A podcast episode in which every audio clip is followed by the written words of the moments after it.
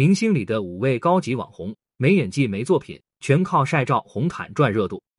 如今的网络环境造就了一大批数也数不清的网红，许多网红并没有什么代表作，只是凭借颜值、美图或者是分享自己的生活，就赢得了许多关注。但是小八细细一想，其实现在娱乐圈里的不少明星也都活得像个网红，或者说是更高级一些的网红。小八第一个想到的就是欧阳娜娜，娜娜可真是在荧屏上长大的星二代。出生于演艺世家的她，从小就常常跟着爸爸妈妈、姐姐一起上《康熙来了》等大红的综艺节目。不得不感叹，小时候的那比白白胖胖又软萌，真的是超级可爱。十三岁时。欧阳娜娜就成为了考入顶尖音乐学院的天才大提琴少女。不过，她很快选择了退学，正式进入演艺圈发展，相继出演了《北京爱情故事》、是《尚先生》、《碧果》等影视作品。这些影视作品虽然让很多观众认识了欧阳娜娜，但是大家普遍不是很认可娜娜的演技。这几部作品也称不上是娜娜的代表作。但后来这几年，娜娜似乎也没有更加好的影视作品，反而是热衷于上综艺。很多综艺节目里都能看到她的身影，再不就是经常在各种活动上可以看到她打扮的漂漂亮亮来走红毯。现在欧阳娜娜在各个社交平台上也都是一直靠晒美照、发 vlog 来增加曝光度，感觉真的不像明星，像个网红。说实在的，如果一个明星没有拿得出手的好作品，也没有继续拍摄更好的作品，只是发发照片分享下生活，感觉还真是蛮无聊的。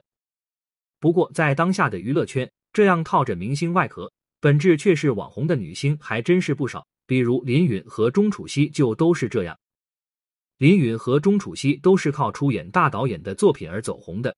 林允因出演周星驰导演的《美人鱼》而出道，钟楚曦因出演冯小刚的《芳华》而走红。但是成名后，林允和钟楚曦的后续代表作都少得可怜，少有的几部影视作品口碑也都很一般。林允天天在社交平台上分享自己的妆容和医美经历，活生生成了一个美妆博主。而钟楚曦呢，日常也是在社交平台上晒晒各种美照。翻看钟楚曦的日常，你会发现她的自我定位好像不是演员，而是美妆博主。她会分享自己的妆容教程等等，完全就是是美妆时尚博主既视感。钟楚曦已经把美妆当成了第一事业。神探蒲松龄上映后，他首先想到的宣传方式竟然是妆容教学。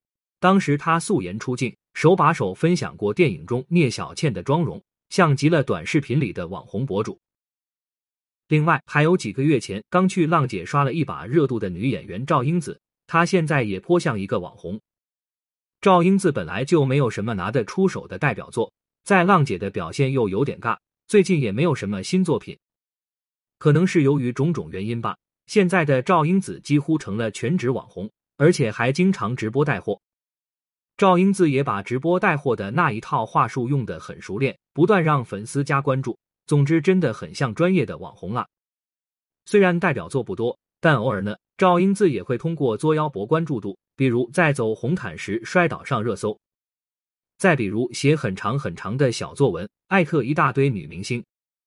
小八进到赵英子的直播间里，看到她那么努力在带货，其实还是觉得蛮可惜的。